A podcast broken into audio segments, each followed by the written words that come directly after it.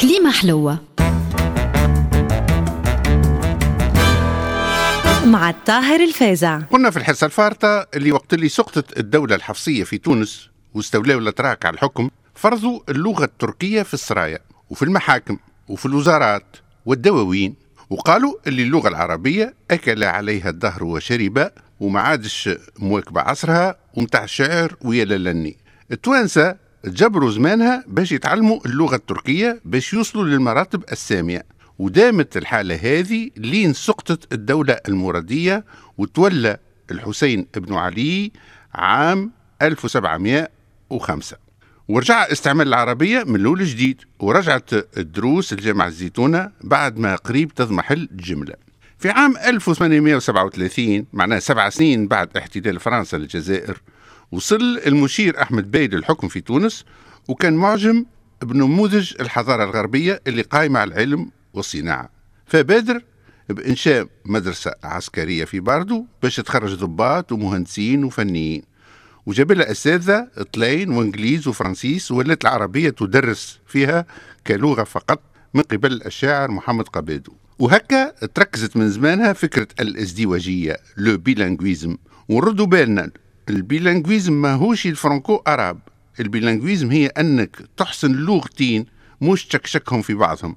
أما تبدأ منشط في إذاعة وتقول مثلا bonjour الاولاد اليوم الطقس مش si bon وال météo تقول ثم des orages donc إحنا باش نعملوا جو avec la musique et les rythmes وباش نضحكوا زاده avec les blagues قال لك ثم واحد في سوق الملاسين يبيع في الشلايك pour les hommes et pour les femmes ويعيط يا مدام انت شلاكه وراجلك شلاكه هي هي comme c'est drôle les Tunisiens حاسيلو وحدهم في الضمار زمانها ما عادش ازدواجيه اما لغه اكلوني البراغيث و c'est une غريبه ان دجاجه تجيب 40 فلوس تقول لهم كوت كوت يجيو كلهم مورون وما ندخلوش زاده للافراط باستعمال اللغة الخشبيه والا لغه الكتب الصفراء متاع قال الاجرب ابن العقيق في كتابه المسمى بنفائس النهيق نرجع لموضوعنا قلنا كي تحلت المدرسة العسكرية العناصر الإصلاحية الأولى اللي كانت زيتونية اتصدمت بالبون الشاسع بين أش كانت عليه العربية كلغة للعلم والفلسفة واش صبحت عليه من عجز وركود وتشوكاو بتخلف اللغة العربية في مضمار العلوم والمخترعات والتقدم التقني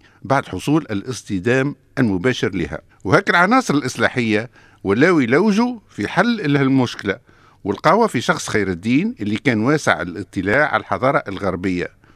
وكحل قام بإنشاء المدرسة الصدقية وإصلاح التعليم الزيتوني وكان هذا عام 1874 والصدقية كانت تمثل توازن في تحقيق الازدواجية على طريق تركيز تعليم اللغة العربية بصورة أكثر نجاعة وواقعية وضرورة استعمال اللغة الأجنبية في المواد العلمية. وهكا انقسمت الشبيبة لزوز تيارات طيار صادقي وطيار زيتوني. وعام 1882 كانت السنة الحاسمة بعد انتصاب الحماية في 81 وتخرج أول فوز صادقي عام من بعد. ونفس العركة قايمة من زمانها لليوم. وشنو الحل؟ وشنو الدواء؟ وشنو هي النتيجة؟